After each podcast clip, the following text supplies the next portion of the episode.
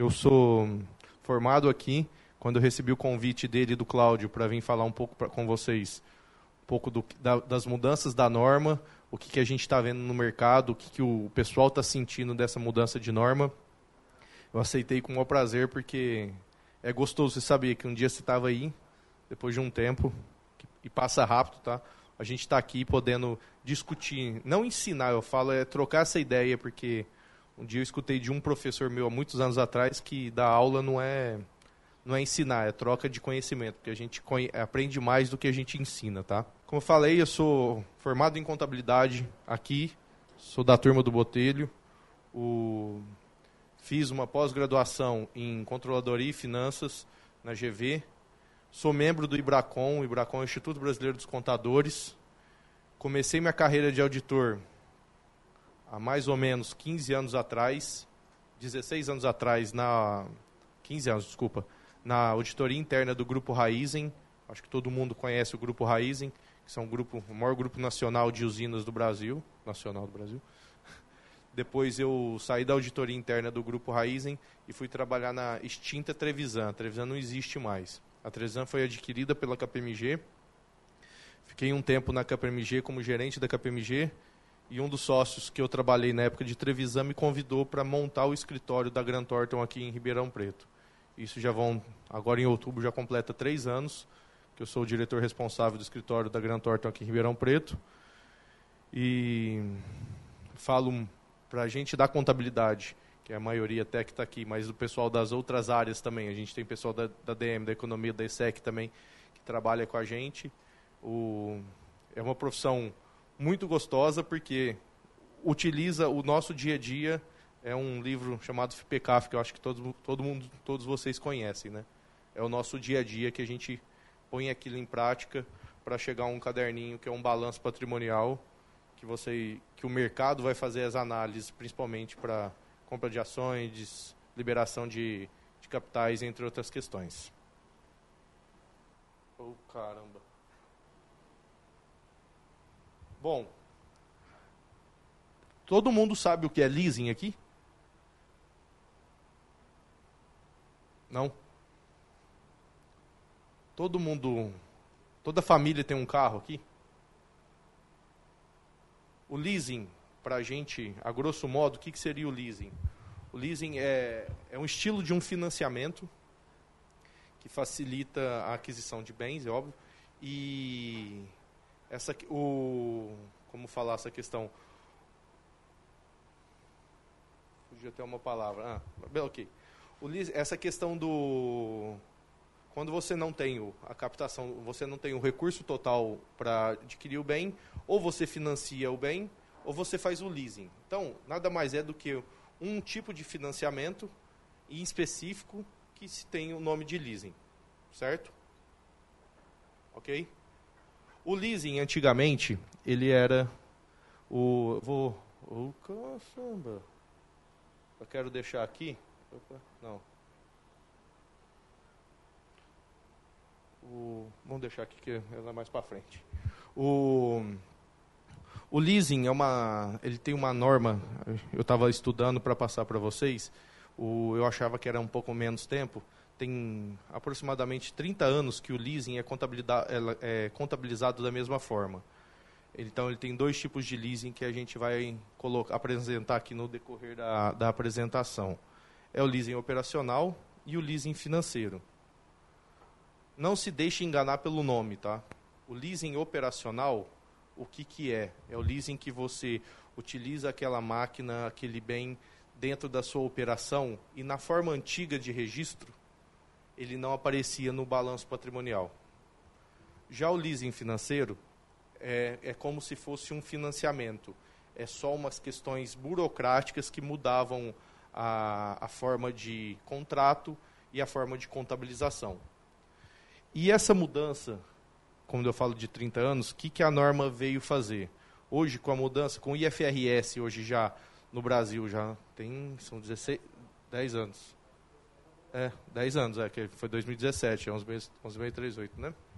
Com a 11638, que o Brasil saiu da 6404, que era meramente fiscal, ele mudou para o IFRS, a convergência para as normas internacionais, E a norma internacional, que é cada dia mais deixar uma transparência que o balanço mostre a realidade da companhia. E o leasing, como eu comentei, o leasing operacional, muito, muitas companhias utilizavam do leasing operacional para não demonstrar o endividamento da companhia. Certo? Gente, vocês estão. Tá todo mundo entendendo? Tá. Sim, sim. É, o, como realmente, como o Marcelo comentou, um aluguel, que até a tradução do leasing seria um aluguel. Então, o leasing operacional, não financeiro, seria um aluguel. E o aluguel você, você trata, acho que isso todo mundo conhece, como um regime de caixa. Então, uma das poucas normas que não haviam sido atualizadas ainda foi o, o leasing, a norma do leasing, e o IFRS começou, é, desde 2003 ele vem pensando, vem desde desculpa desde 2009 vem com esse intuito da mudança da norma. Para que mudar a norma? Para deixar o, é, o mais transparente possível as demonstrações contábeis e mostrar a realidade da companhia, que é um dos objetivos do IFRS. Em 2009, foi proposto uma, algumas mudanças da forma que a gente conhece de leasing hoje, do aluguel de leasing hoje. Hoje o, o, a norma ela entra em vigor para exercícios iniciados a partir de 1 de janeiro de 2019. Então o que, que ele fala hoje? O leasing operacional, eu vou registrar, eh, hoje ele é registrado a regime de caixa, e o leasing financeiro, eu registro um ativo e um passivo correspondente e trato o passivo como financiamento e o ativo, a grosso modo, como um imobilizado, porque normalmente a gente fala de leasing para grandes montas, pelo, até por isso, para você utilizar o benefício do financiamento para grandes montas. Então, é, 99% dos leasings corresponde a imobilizado. Em 2013, teve uma solução de consulta no que fala que o, o IASB, o que, que ele queria? É um modelo duplo para não ter a questão do float loading. O que, que é isso? Depois tem um exemplo que eu vou mostrar para vocês, essa questão do registro da, da maior despesa no início do contrato ou do que no final do contrato. Porém, em janeiro de 2016, saiu a norma do, no IASB que entra em vigor, o, o CPC traz para o Brasil, e entra em vigor em todas as empresas a partir de 1 de janeiro de 2019, no qual ele trata um modelo único com algumas simplificações, tratando a forma de contabilizar que o que eles não queriam que tivesse a despesa adicional no início do contrato, vai começar a ter no início do contrato sim. A apresentação que eu montei, eu pus bastante quadros, que eu acho que fica até um pouco mais explicativos quadros e gráficos para vocês entenderem um pouco mais a questão da evolução e um pouco de como seria. O, eu não gosto de ler, mas tem algumas questões de quadro, a gente lê e a gente discute um pouco sobre ele. Tá? O, como toda a norma que a gente fala, o, todo mundo já leu um CPC aqui, principalmente quem é da contabilidade. Então o CPC ele começa lá a introdução e a segunda parte ele fala assim, o que não se aplica àquele CPC. Então, toda norma contábil, ela tem, toda regra tem sua exceção. É, a norma contábil também tem sua exceção. Então, o que ela fala? Que alguns itens não se aplica na hum, aplicação do leasing, certo? O que não vai se aplicar para leasings de exploração mineral, leasings de ativo biológico. Para a nossa região, eu cheguei um pouco mais cedo, eu estava conversando com o professor Mauri, um, um dos itens que essa norma está dando muito o que se falar é a forma de contabilização do arrendamento das usinas. Eu entro um pouco até mais a fundo com vocês. E a gente tem que entender, quando a gente fala de ativo biológico, a terra, quero que vocês entendam que a terra em si não é ativo biológico. Que ativo biológico é o que nasce da terra. Então, o, esse pronunciamento se, é, se aplica ao tratamento da terra. A terra, o que, que, que, é a terra? O que, que é a terra, gente?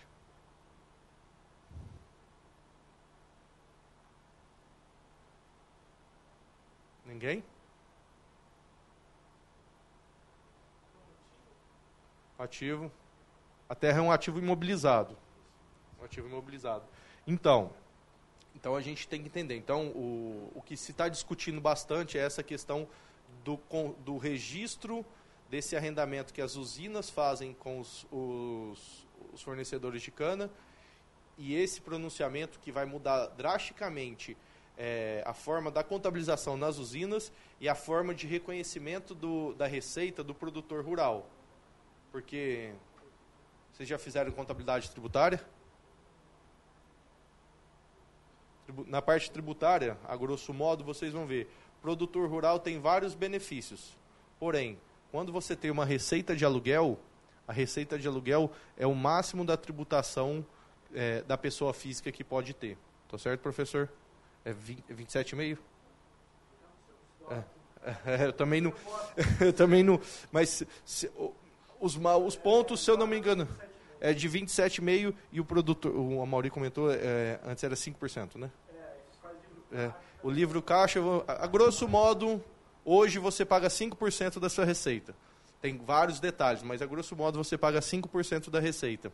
Com a mudança da norma, se não for bem feita, bem estruturada, você vai começar a pagar 27%, 27,5% da sua receita. Não do seu lucro, da sua receita. Certo? Então, essa norma, a forma que ela está vindo, o, os usineiros estão preocupados, produtores rurais também.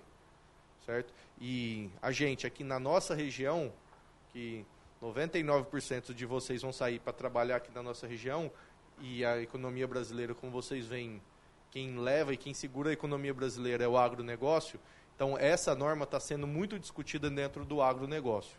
Eu falo de usina, mas também fora do estado de São Paulo, eu tenho alguns clientes na região do Mato Grosso, que é em relação a, grãos, funciona da mesma forma. Tá? Então, afeta muito a questão do agronegócio, porque é, o modus operandi da, do agronegócio é essa questão de arrendamento e parceria de terra. Alguma dúvida, gente?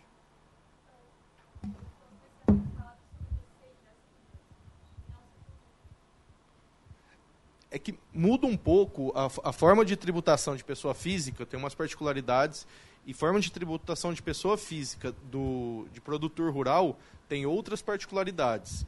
Mas a, hoje, o que, que o produtor rural faz? É um, é um livro caixa de receitas e despesas, no, e no líquido ele aplica. Acredito, não posso estar falando besteira, mas se eu não me engano é 5% do líquido, ele aplica uma. sobre o líquido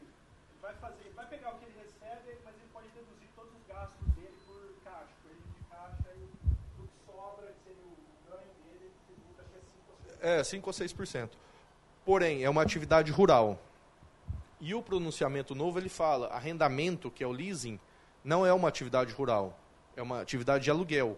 Então, essa receita não pode entrar na declaração de imposto de renda dele como, pessoa, é, como atividade rural. E um arrendamento, ela entra como, qualquer, como se tivesse uma, um ganho extra dentro da, sua apuração, dentro da sua apuração de pessoa física. E o pessoa física paga, não é pouco que eles ganham, acima de 5 cinco, cinco mil, eu não lembro de cabeça também, a, os, os ratings da tributação, mas eu, certamente eles ganham mais de 5 mil de arrendamento por mês. Dessa forma, eles estão dentro da, da, do intervalo de 27,5 sobre o rendimento. Entendeu?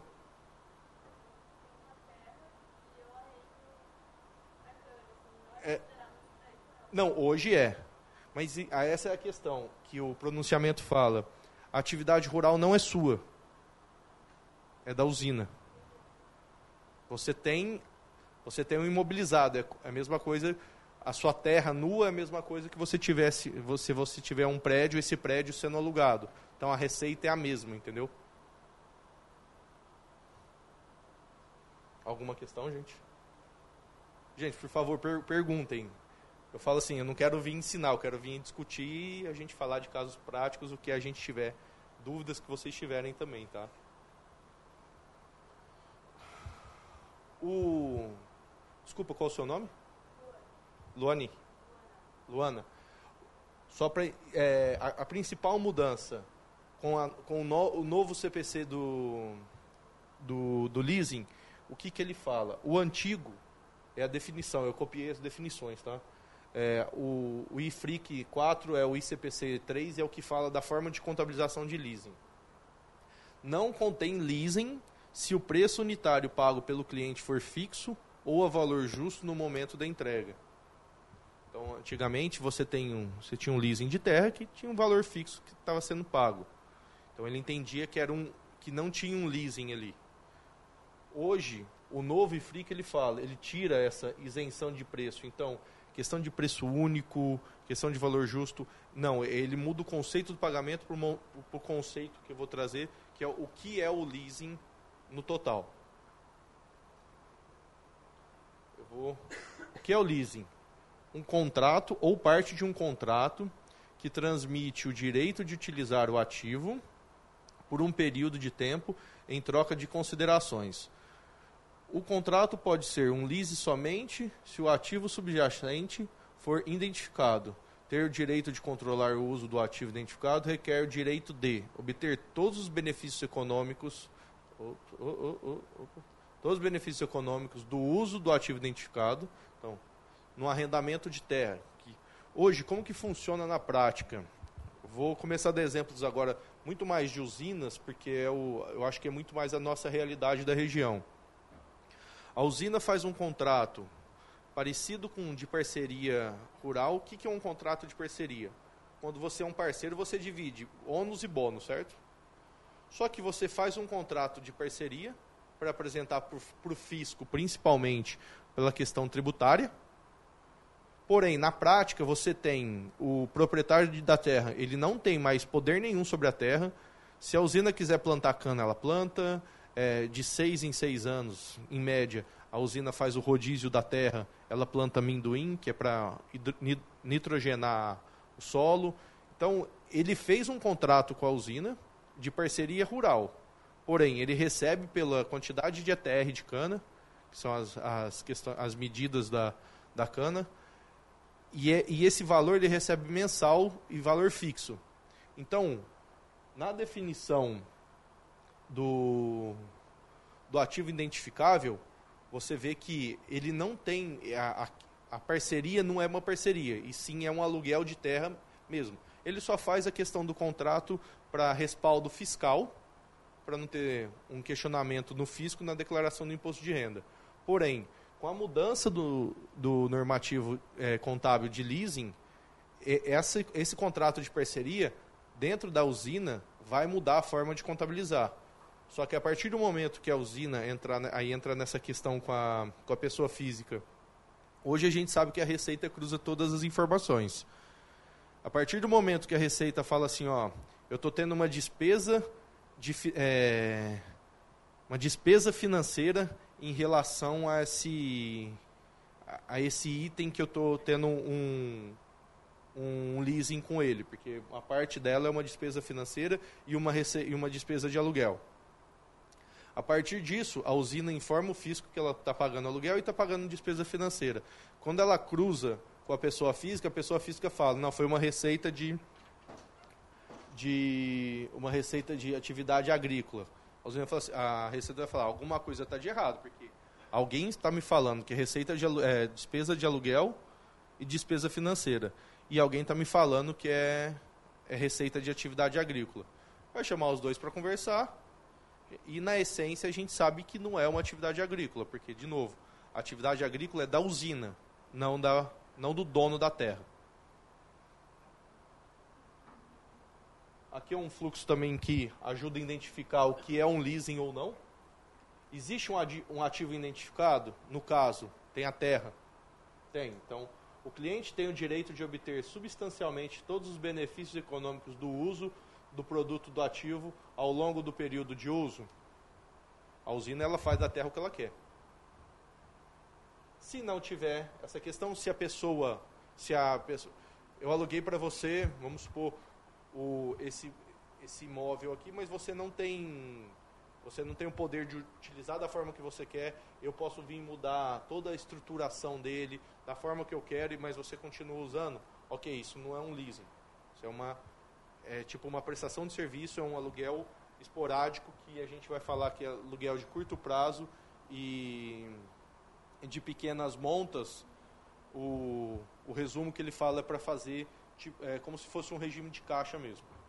Com algumas particularidades, mas a grosso modo seria um regime de caixa. Então, se o. Pois não? Pode falar. Eu acho que vocês têm que falar, né? Senão o pessoal não escuta. Peraí.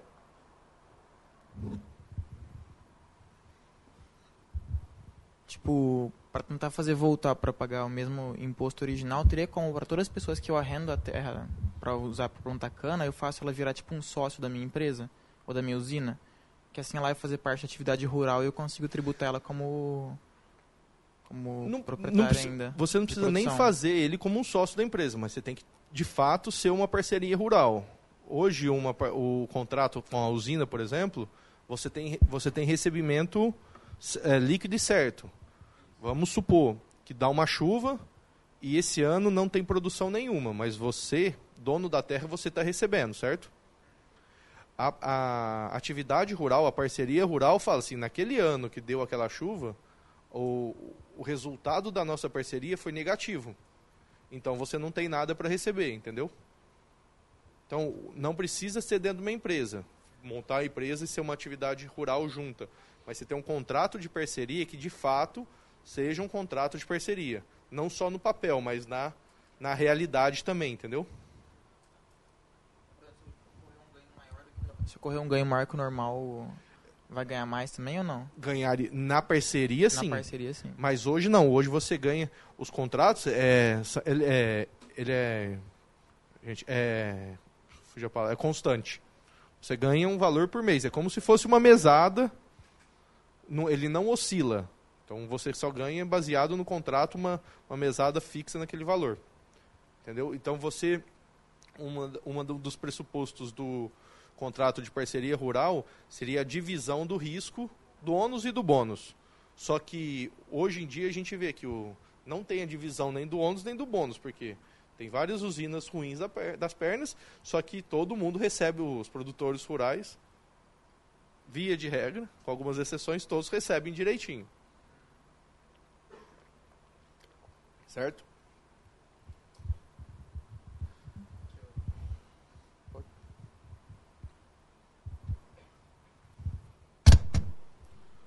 Cliente tem o direito de utilizar, de direcionar o uso do ativo identificado ao longo do período do, do uso. O que, que é isso? Eu posso fazer o que eu produzi na, na sua propriedade é de propriedade minha ou eu tenho que dividir com você? Se eu tiver que dividir com você, cai num contrato de parceria. Não só parceria rural, como qualquer tipo de parceria. Aí não é um contrato de leasing, sim de parceria. Se você tem o, o, a pessoa que você arrendou a sua propriedade se ela tem direito de utilizar do, do seu patrimônio e o, o que, que ela faz no patrimônio é dela, isso, pela norma, é um contrato de leasing. Certo? Dúvidas? Por enquanto? Aqui eu coloquei, eu queria falar no começo, mas pode falar. Não, eu não sei se o pessoal escuta ou não. Eu repito aqui para eles.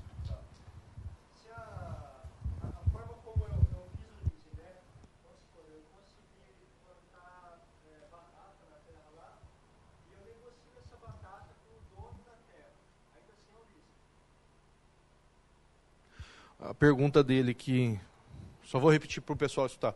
Se o que eu produzi na terra, o exemplo dele foi uma batata, e se eu negociar com o dono da terra, se isso continua sendo leasing vai muito da forma que você negocia, porque você tem um contrato, você produziu, você que vamos supor, o produtor, a, a indústria está produzindo a batata e você é o cara que comercializa a batata. Dá para você fazer, desenha, é, fazer várias formas dessa questão, porque se o contrato for assim, é, eu pego a sua terra, faço toda a produção, com ela finalizada, eu vou e vendo para você. Só que todo o risco é meu e, e eu estou usufruindo desse ganho independente se eu estou tá vendendo para você ou para o seu colega, eu, eu defini a venda para você. Então, a definição, todos os direitos de produtos do uso, ao longo do uso. Então, você é, o cliente tem o direito de direcionar o uso do ativo identificado ao longo do período. Então, você identifica. O, quem arrendou a sua terra, quem alugou a sua terra, ela tem o direito de fazer o que ela quiser e falar assim: ó, o produto resultado dessa do, do, aluguel, o que eu fiz com isso? Eu plantei batata. O produto dela eu vou vender para o proprietário, mas a definição foi minha, certo? Então, acaba sendo um aluguel. Porém, mas numa questão, voltando na, na pergunta do nosso colega, se você faz um contrato de parceria, fala assim, ó, eu vou, você contrata uma empresa para ela fazer toda a plantação de batata na sua terra e fala, ó, a, a produção de batata, metade da produção é minha e metade eu estou te, te pagando pelo seu trabalho que você teve. Isso é uma parceria. Então isso não, aí você não faz um contrato de arrendamento, entendeu? Então tudo depende da forma que é escrito o contrato.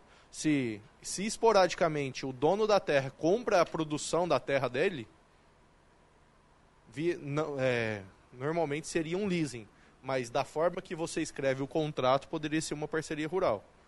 Por isso que eu, no começo eu estava comentando, o, essa transição de norma tem que tá, tá, tendo uma discussão muito grande por essas questões que vai tá, dar reflexo no balanço das indústrias e na parte tributária dos produtores rurais. Então tem tem muita coisa indefinida. A norma é clara, você tem são esses tópicos da forma que você tem que fazer. Então você tem que seguir a norma. Não seguindo a norma, o, numa empresa auditada, por exemplo, ela vai ser ressalvada. E o fisco vai questionar. Certo? Não sei se eu fui claro.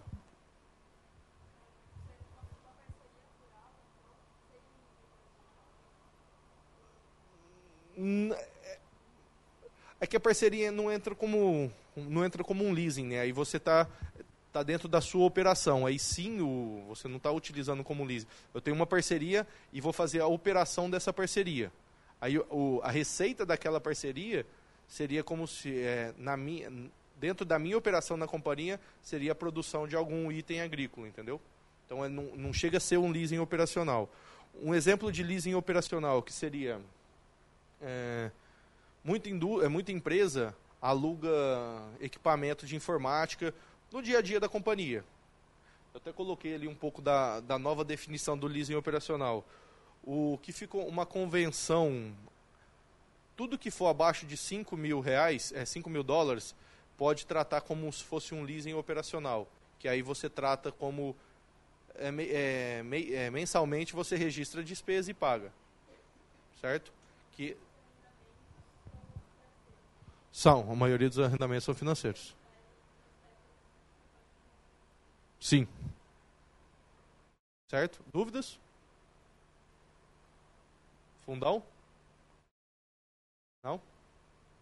Gente, eu não vou pôr no olho não, tá? Mas já tive muita vontade, tá?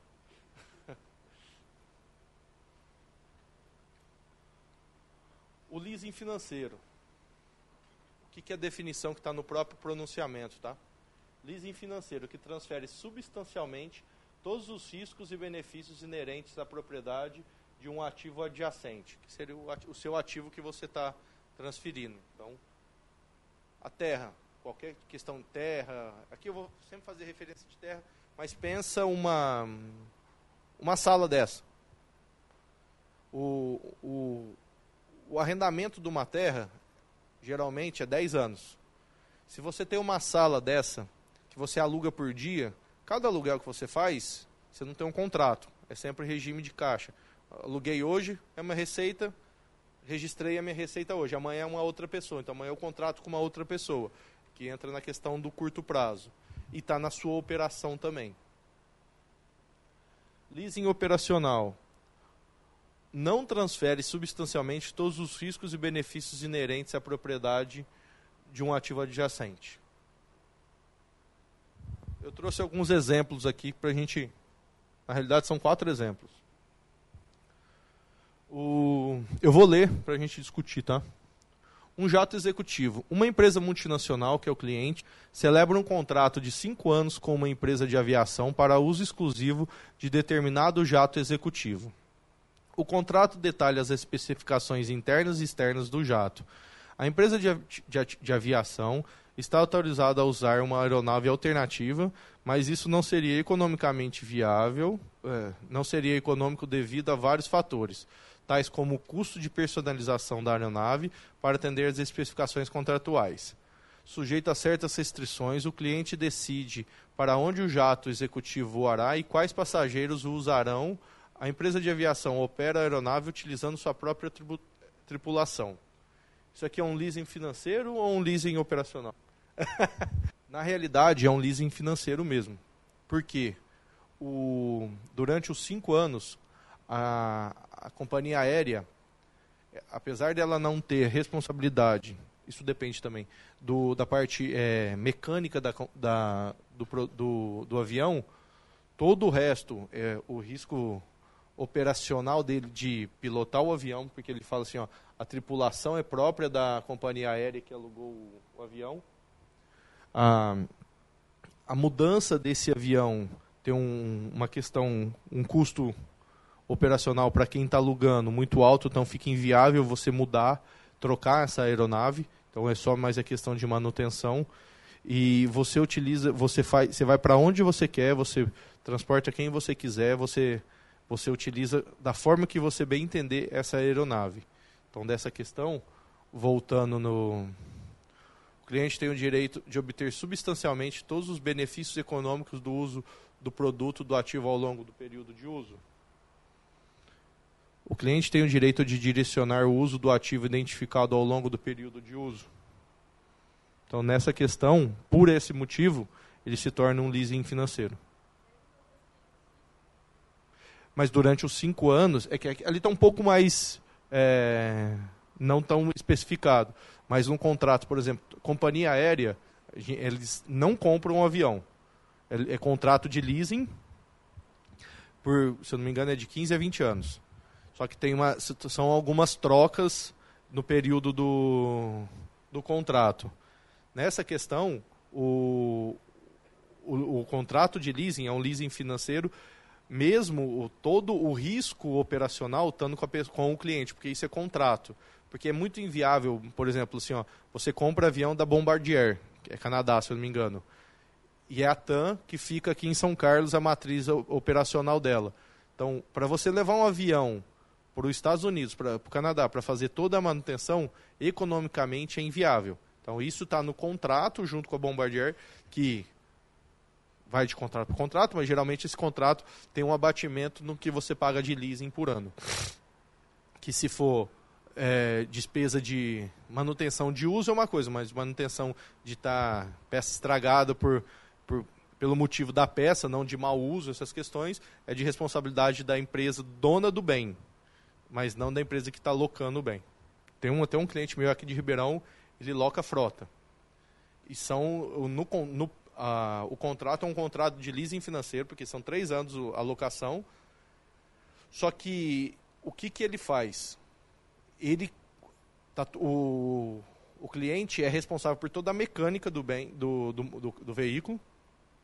A única questão que o dono do veículo é responsável é troca de pneu por tem as cláusulas tudo em contrato, de 50 50 mil quilômetros você tem que trocar, a dona do veículo tem que trocar o pneu, e se tiver algum item de, de problema de troca de peças por mau uso, é, por defeito de fabricação. Porém, só como eles compram, esse, esse pessoal é frotista, eles compram com desconto muito grande, então eles já compram um carro zero, então ele sabe que para ele não tem esse problema, porque se eu, se eu alugo um carro para você, deu problema, você vai me questionar. E eu questiono a montadora, a montadora que vai te trocar a peça, entendeu? Ou se não ah, deu problema, eu te dou outro carro, porque o veículo não tem um custo tão alto de, de personalização. Então eu te personalizo outro, pego esse veículo que deu problema e vou na concessionária, eu arrumo e, e loco ele para outra. Mas esses contratos de longo prazo, acima de, acima de um ano, que a gente vai falar, é, é leasing financeiro. Um outro exemplo Um fabricante de automóveis celebra um contrato com uma empresa de transporte para transportar carros de Hamburgo a Singapura. O contrato especifica um determinado navio e os carros a serem transportados, o, o que exigirá uma capacidade total do navio. A empresa de navegação opera e mantém o navio e é responsável pela travessia segura dos carros para Singapura. O fabricante do carro não pode fazer alterações, por exemplo, o destino ou a natureza da carga, após a assinatura do contrato. Leasing operacional ou financeiro? Operacional, gente. Por que operacional? Porque a empresa que contratou o navio, você locou para uma prestação de serviço que você não tem. Você falou assim, ó, tem meus carros daqui, tem que levar para outro lugar. É que aqui não entra na questão que a gente vai falar. É um, é um tiro curto, são, é um tempo é pequeno de, de operação e eu não defino, eu só, tenho, só defini com ela. Se o cara sai de A passa em C para chegar em B, para mim não tem problema, ele tem que chegar em B. Certo? Fabricação por contrato. Um varejista celebra um contrato de fabricação com um fabricante para fornecer um produto alimentício de marca própria por um período de três anos. A receita, embalagem e quantidade de produtos alimentícios são especificados no contrato. O contrato não especifica qual marca ou fábricas será utilizado, mas o fabricante possui apenas um local adequado. Construir uma fábrica não seria viável. Cumprir esse contrato não exigirá toda a capacidade da fábrica. O fabricante toma todas as decisões sobre as operações da fábrica, incluindo como utilizar a capacidade disponível e qual quantidade produzir com essa capacidade. É um leasing é financeiro também, que Super, agora até eu fiquei em dúvida aqui para a gente. Um varejista celebra um contrato de fabricação com um fabricante para fornecer produtos alimentícios da, é, de marca própria por um, met, por um período de três anos. Então, aqui já enquadraria a questão de leasing financeiro. A receita é, é financeiro sim. A receita, embalagem e quantidades dos produtos alimentícios são especificadas no contrato. Porque, desculpa, é, o Falei besteira, falei leasing operacional, gente. Por que operacional, tá? É, oh, é financeiro porque voltando, perdão, é financeiro. Por que financeiro? Que a pessoa, você faz por três anos, independente da, da toda a utilização ou não da, da fábrica, você tem que fornecer os produtos, mas você define aqui, cadê ó? é, cumprir o contrato não exigirá toda a capacidade da fábrica. O fabricante toma as decisões sobre a operação da fábrica. Então, na operação da companhia, é igual eu comentei com. Eu esqueci o nome. Qual o seu nome? O Guilherme perguntou da questão. Você me, é, você me loca sua, sua terra e por você produzir para mim. Só que, e a minha produção excedente? Quem que define sou eu. Então, a partir do momento que eu que defino essa é, produção excedente, eu, eu determino, eu tenho controle da, da fábrica em si, então eu sei o que eu posso fazer. Então, se para você eu tenho que utilizar 50%, os outros 50% eu posso produzir para um seu concorrente. Então, a, o, o, controle da fábrica, o controle do seu imobilizado é, é minha responsabilidade. Então, como eu loquei, é um contrato, é um arrendamento financeiro, entendeu? o fabricante ele contrata, ele arrendou a fábrica. Então é o que ele fala aqui, ó. O cliente tem o direito de direcionar o uso do ativo identificado ao longo do período. Te loquei uma fábrica, porém o 50% da minha produção vai para o dono da fábrica e o outro 50% vai para quem eu defini. Então, eu apesar de metade da minha produção estar tá de contrato, mas eu que defini que o meu eu que assinei aquele contrato que eu vou fornecer metade da minha produção, mas a outra metade eu vou fazer da minha forma. Tem alguns exemplos no próprio pronunciamento e ele fala que você no mesmo contrato você pode ter um leasing financeiro e um leasing operacional. Na questão contábil e questão de reconhecimento de receita, ofere, oferecimento de tributação, você tem que segregar. Da mesma forma que a gente utiliza, por exemplo, para fazer um permit, unidade geradora de caixa, nessa questão do contrato, o que você identificar, parte do seu contrato de leasing é financeiro, ele tem que ter o registro de leasing financeiro, e parte do seu contrato de leasing que é operacional tem que ter o registro de leasing operacional. Certo? Então, tem e, e, E muitos contratos de leasing são dessa forma, que eles ficam no meio termo. Só que a, essa norma veio para falar assim, ó. Igual no começo eu falei que o primeir, a, na história da, da, evolução da norma, eles queriam ter dois pronunciamentos, um para cada um. Só que agora fala, não, é um só, e você tem, cada, você tem um, um tipo de leasing e cada um com uma forma específica. E aí o que, que você vai fazer? Para cada um deles você vai tratar como se ele fosse individual. Eu falo que o novo pronunciamento ele veio para você colocar dentro do balanço, principalmente o, os leasings financeiros que a norma antiga deixava brecha para você não colocar. Que, por exemplo, na norma antiga, o aluguel de avião, o avião na empresa, na TAM, você pode olhar no balanço da TAM, ela não tem nenhum avião. Ela trata como leasing operacional, baseado na norma antiga. Na, norma, na nova norma, não. Então aí você pega o balanço da TAM, TAM tem uma baita de uma receita de, de voo e uma baita de uma despesa de leasing. Beleza, mas da onde está provendo isso? Se eu não tenho imobilizado e se eu não tenho um empréstimo a pagar?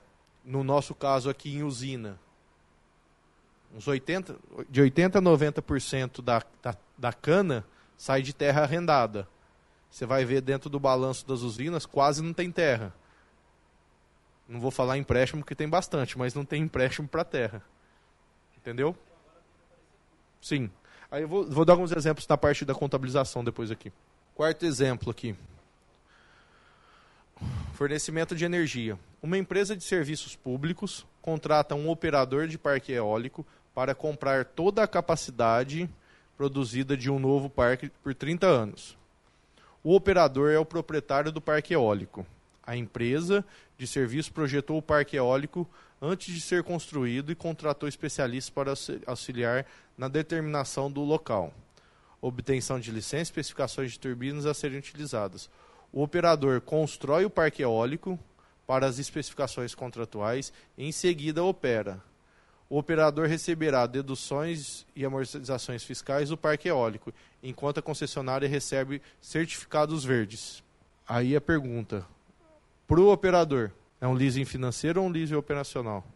Apesar de ser 30 anos, o imobilizado da.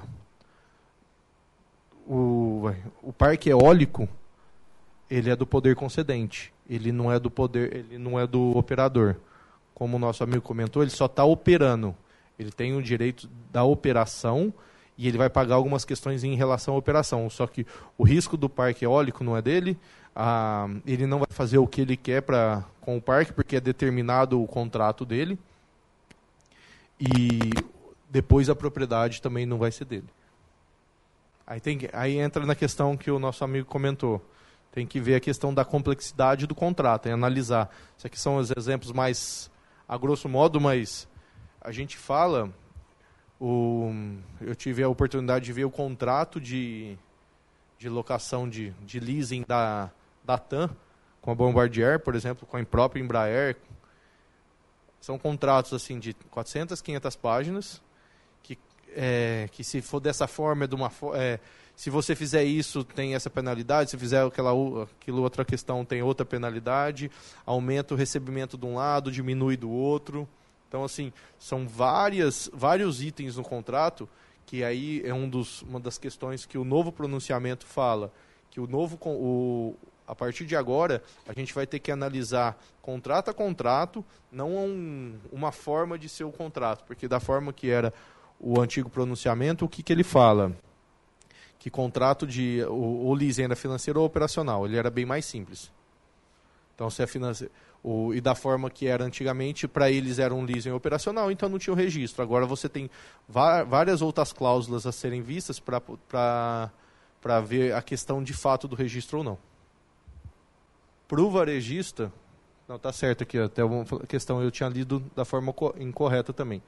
O fabricante é o dono da, da indústria. Então, para o varejista, realmente, desculpa, é um leasing operacional pro varejista, porque o dono da fábrica, que ele, ele locou a fábrica, metade da produção, outra metade ele, ele é dele. Então, realmente, desculpa, é um leasing operacional mesmo.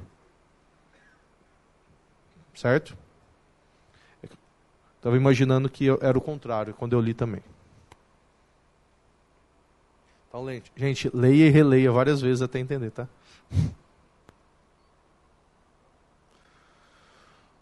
Como eu comentei, a nova norma, antes, a norma antiga, leasing era leasing independente da, do, do, tempo. Então, você era leasing operacional ou leasing financeiro.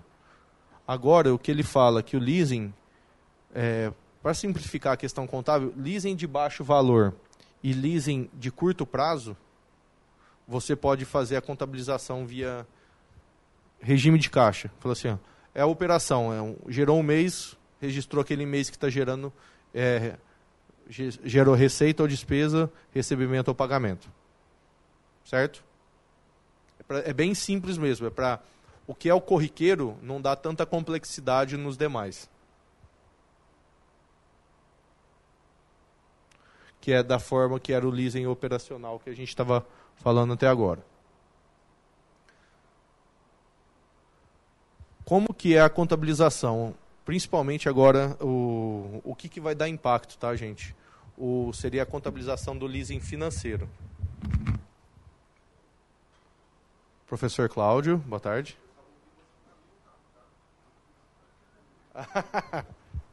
tá, tô bem, eu estou bem na, na imagem ou não? Ah, é que esse aqui acabou a bateria. Acabou.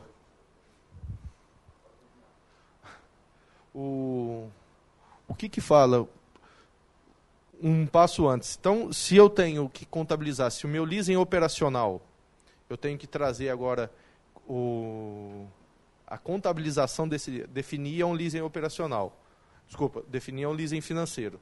Definindo um leasing financeiro, eu tenho que fazer a contabilização desse leasing financeiro. Por exemplo, antes a gente entendia que terra não era um leasing financeiro. Agora a gente viu que, como ele, ele repassa todo direitos, obrigações e risco da terra, é um leasing financeiro. Como contabilizar isso? A gente já tinha alguns leasings financeiros que a gente contabilizava, voltando, é, dando um exemplo de, de, um carro, quando a gente faz um, um leasing de um carro que nada mais é do que um empréstimo. Então, é o reconhecimento do seu direito de utilizar aquele item para esses para a terra seria o, o, o ativo imobilizado e o direito do outro de receber todo o contrato que a gente acertou. Então seria um fluxo de caixa descontado a valor justo no passivo. Ok? Nessa questão, alguma dúvida?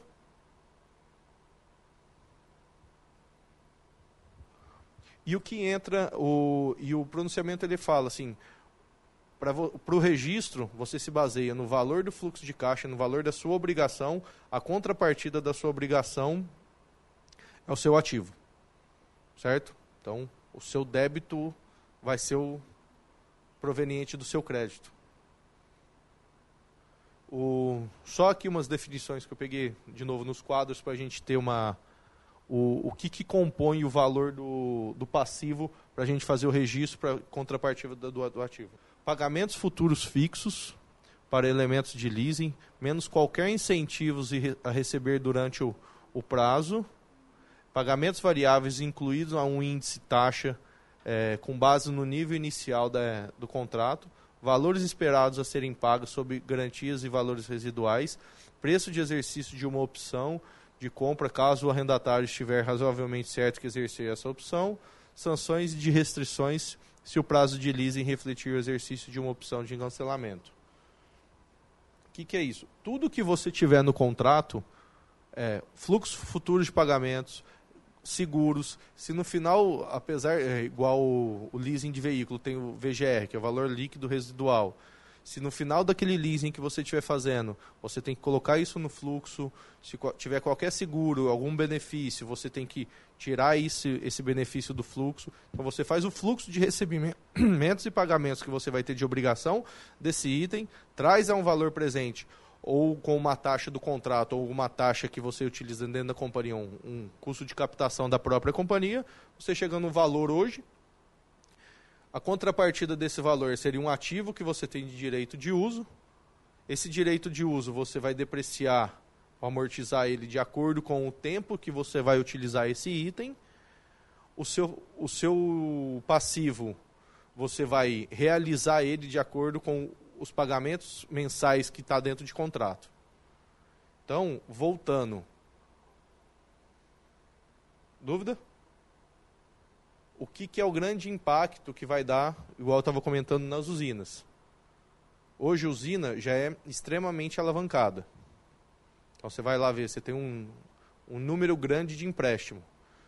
Na hora que eu colocar tudo isso para dentro da usina, ok, meu ativo vai aumentar muito. Porém, a minha alavancagem passivo, meu, meu nível de dívida vai aumentar, não? Vai aumentar muito.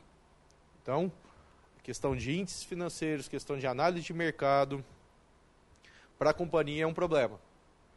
Aí, e a outra questão que a gente estava comentando, quando ela informar essa despesa que ela tem, que é um aluguel da terra, a receita vai cruzar com o produtor rural, que falou, ó, tô tendo essa receita, tô tendo essa despesa de aluguel. É proveniente de receita de quem? É do fulano, do CPF tal. Por que, que o CPF tal fala que é aluguel, é, é rural e você está falando que é aluguel? Então dá divergência na questão da natureza da operação. Dando divergência, o fisco vai chamar. Certo?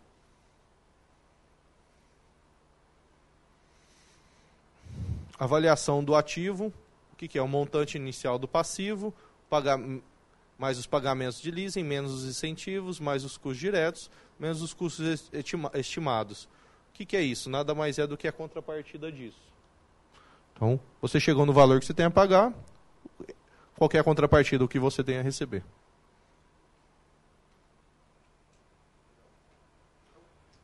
O, eu pus aqui um exemplo de contabilização. A contabilização do arrendatário por um contrato de leasing simples de três anos. Uma empresa celebra um contrato de leasing de três anos para o espaço de um escritório. Os aluguéis são de mil, é, 10 mil por mês a serem pagos no final de cada 10 mil por ano a serem pagos no final de cada ano. Não há outros serviços, elementos que, que não sejam de leasing. Não há nenhum custo direto inicial incorrido, os incentivos recebidos.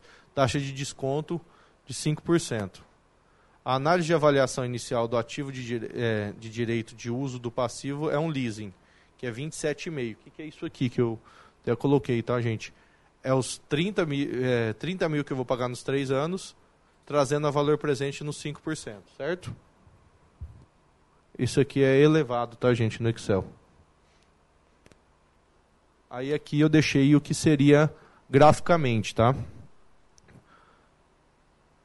X0, eu registrei meu ativo contra meu passivo.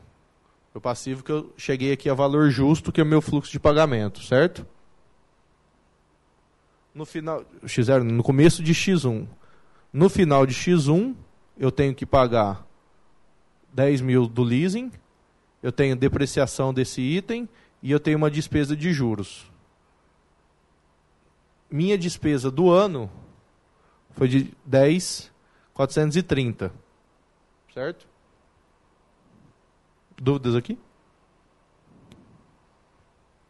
Então, no final de X0, eu tenho um ativo de 18,155 e um passivo de 18,594.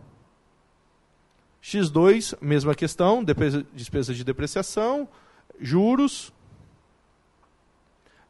e o total do, do, do meu pagamento de aluguel. Minha despesas 10,007. No final de X3, vou zerar o que eu tenho que pagar com as minhas despesas 10,954. É, desculpa, 9,554. Vocês lembram no começo que eu falei que das, um dos questionamentos do, da mudança da norma seria o registro da despesa maior no início do contrato? Então, essa questão, esse contrato, no começo do contrato você vai ter uma despesa maior, porque o seu montante, o, o seu passivo é, é maior. Consequentemente, a sua despesa financeira é mais alta, porque o seu montante inicial é mais alto. Então, no começo do contrato, você vai ter um registro de despesa maior. Certo? E aqui são os lançamentos, questão de depreciação, juros, e a questão de leasing a questão do caixa e a questão do, do amortização de direito. Aí onde eu falo, o arrendatário reconhece inicialmente um passivo de leasing. que é o valor presente dos pagamentos futuros do mesmo. E um ativo de direito de uso, que é baseado no passivo mencionado, que é esse primeiro lançamento que a gente falou. E no exemplo que a gente coloca dos três anos, que é o que é, o reconhecimento antecipado da despesa que eles falam, que é o front load, que é o reconhecimento inicial maior. É, ele é, é um, seria um reconhecimento decrescente, não um reconhecimento linear igual a gente tem hoje. E era uma das questões que, na, no meio da, do entendimento da mudança da norma, o que o pessoal estava questionando. O próprio pronunciamento, você perguntou é, a complexidade dos contratos de leasing. O próprio pronunciamento, o que, que ele fala? Ele traz mais alguns exemplos aqui. Questão de revaliação, pagamento variável, leasing back.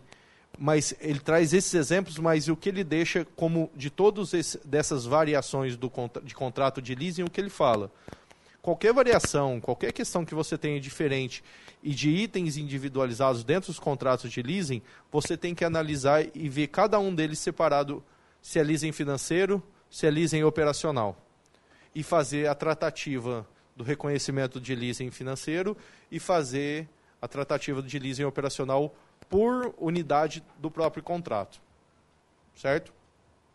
Aqui até é, nas modificações, se você modifica algum contrato de leasing, sim, é, conta para novos termos como um leasing separado. Então você faz um, um novo modificou o contrato, se é um novo item, alguma questão, tem que fazer uma nova contabilização. Não, não modificou o meu contrato inicial, não tenho nada adicional. É, ajusto passivo para refletir as considerações com os ajustes. Ou sim, se, mo se modifica todo o contrato, se tem novos itens, eu tenho que ajustar o passivo e o ativo conforme a nossa contabilização que a gente falou. Então, se mudou, tem mais itens, mudou taxa de desconto, aumentou o fluxo de pagamento, tudo nos remete ao primeiro pagamento, à primeira contabilização, adequar aquela contabilização de acordo com os novos itens, que os novos contratos. Então, toda mudança que você tiver ou complexidade que você tiver dentro dos contratos, você trata cada um sendo um só.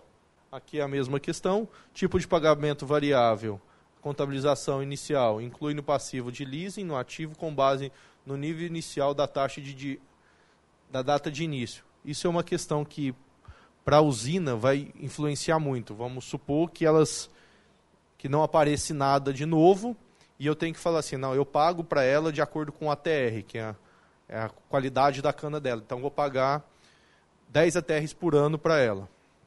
Ok, só que o ATR não é um preço fixo. Então quando você for fazer o registro do seu ativo contra passivo, você vai pegar o ATR é como se fosse uma cotação de dólar. Então pegar a taxa de hoje, então eu vou fazer o registro com, esse, com essa taxa, meu ativo e meu passivo. No meu próximo fechamento, eu vou ter que rever quanto que é essa taxa de ATR.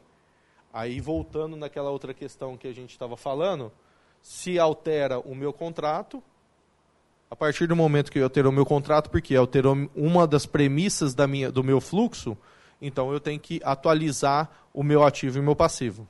Outros, outros pagamentos variáveis de leasing, por exemplo, pagamentos vinculados à venda ou uso. Isso a gente tem que excluir na, na questão da, do reconhecimento inicial e qualquer mudança no decorrer do, do contrato que, que tenha lá dentro. Fala assim, ó, a partir desse momento, se eu vender esse, esse, essa parte do meu, do meu imóvel que é um contrato de é, um leasing financeiro, então eu vou ter que eu vou diminuir o aluguel que eu tenho que pagar, eu vou, então, consequentemente, você tem que ajustar o seu contrato com aquele novo, novo evento que você tem conhecimento a partir daquele momento.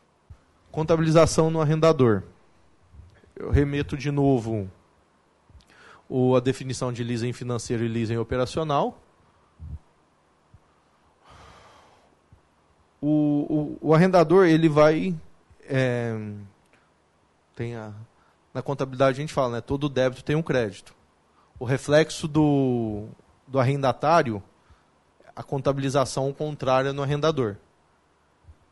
Então, se ele tem um direito a receber de um leasing financeiro, ele vai reconhecer todo aquele contas a receber de, é, um, por exemplo, um, vou usar o exemplo da nossa amiga, na Mercedes. Então, ela tem 10 caminhões, a Mercedes tem a receber o financiamento que ela repassou desses 10 caminhões.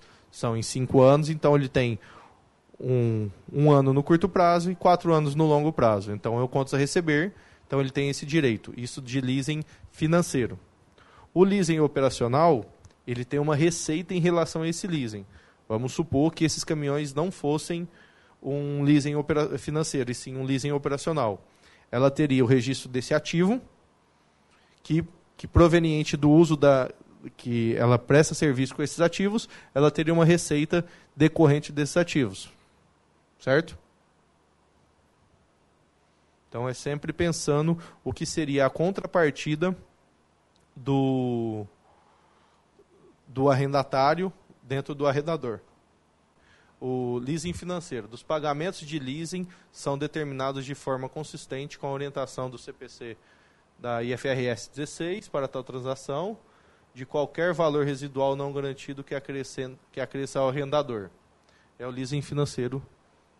Traduzindo, o leasing financeiro no arrendador, ele tem o, o direito de receber, certo? Porque ele passa, entre aspas, a propriedade para o arrendatário. Leasing operacional. Utiliza uma política de depreciação para ativos é, é, subjacentes, sujeitos a leases operacionais, que é consistente com a política normal de depreciação de ativos semelhantes. A gente estava falando, de, por exemplo, do caminhão. Num leasing operacional, a empresa que, que cede esse caminhão para um terceiro, que se, utiliza desse caminhão para o terceiro, é um leasing operacional, da empresa dona do item, é um ativo imobilizado, que ela tem receita em relação a isso. Qual que é o custo dessa receita? É a depreciação do item. Adiciona os custos iniciais de, diretos da obtenção de leasing aos ativos subjacentes e reconhece como uma despesa durante o, o prazo do, do mesmo, da mesma base do recebimento de tal leasing. Reconhece os pagamentos de leasing como receita em uma base linear ou outra base sistemática, se mais representativo é, do padrão, no qual o benefício do uso do ativo adjacente é reduzido. Ok, o que seria isso? De novo, você, você alugou o seu caminhão e para o terceiro é um leasing operacional, você reconhece a receita de locação que você está passando nesse caminhão. O que seria o leaseback? É você vender uma propriedade e continuar utilizando aquela propriedade.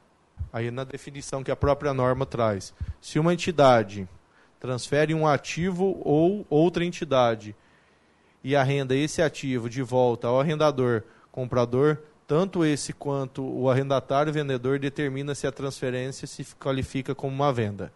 Em determinação é baseada, essa determinação é baseada nos quesitos para satisfazer a obrigação do CPC é, IFRS 15. O que, que é isso? É o qual que é esse FRS? É o reconhecimento de receitas novos.